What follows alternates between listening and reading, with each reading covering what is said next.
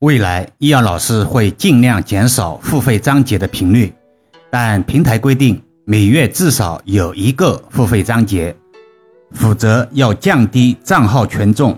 希望听友们多多体谅与理解。易阳老师会秉持一贯的原则，多输出实用的、听得懂的、容易操作的风水知识。通俗的讲，就是利他原则。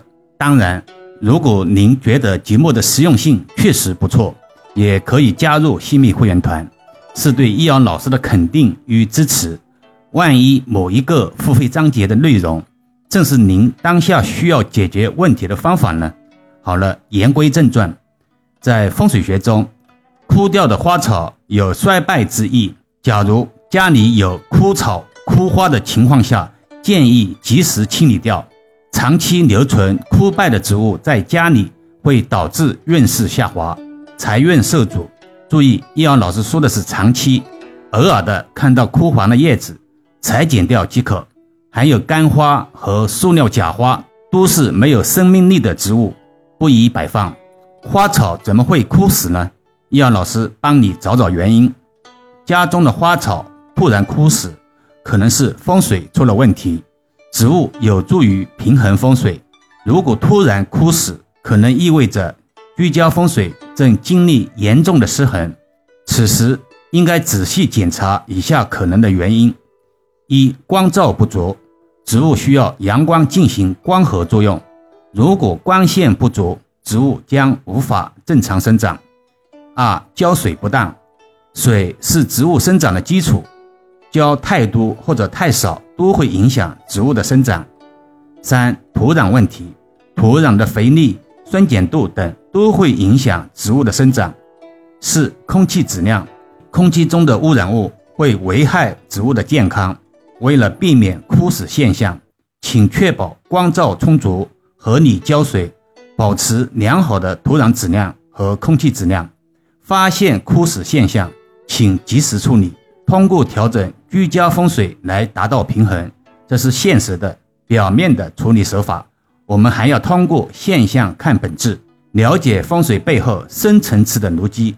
其次，杨老师认为，家中摆放绿植。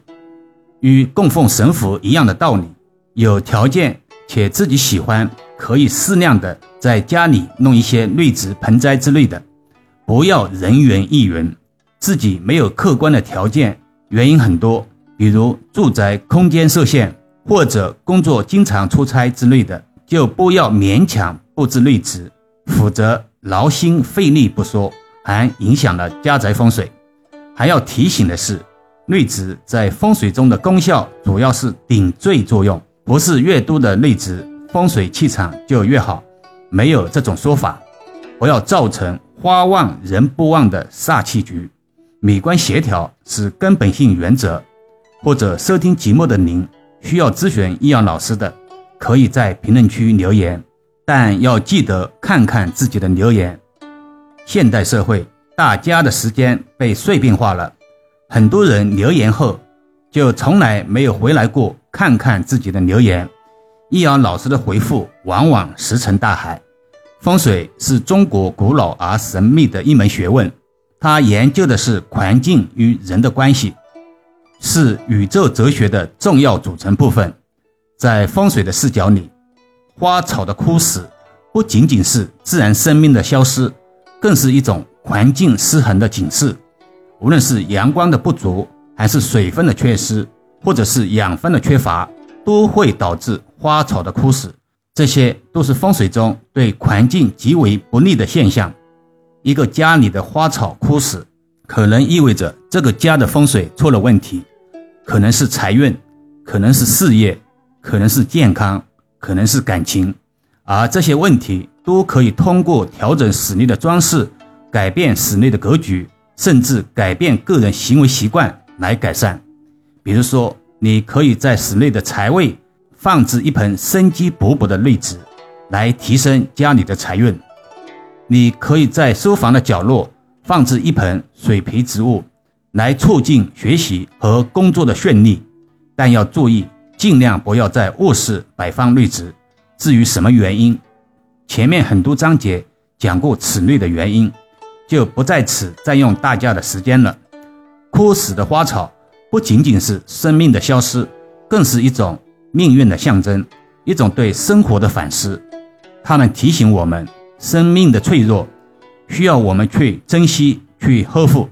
风水也不仅仅是一门学问，更是一种生活的智慧，一种对环境的理解和尊重。让我们一起从枯死的花草开始，去理解风水的智慧，去感悟生命的真谛。好了，今天暂时先聊到这里吧。更多分享，请至易瑶文化主页收听、关注、点评、打赏、转发，或者手上有月票的听友可以给老师投上两票。虽然是手指动一动，却能让老师感恩许久。老师最近也开通了西米会员团，有兴趣的听友可以加入试试。每个月可以和易阳老师互动交流，还可以畅听易阳老师所有的音频。也可以把专辑分享给身边的家人，形成共识，减少在风水布局中的阻力。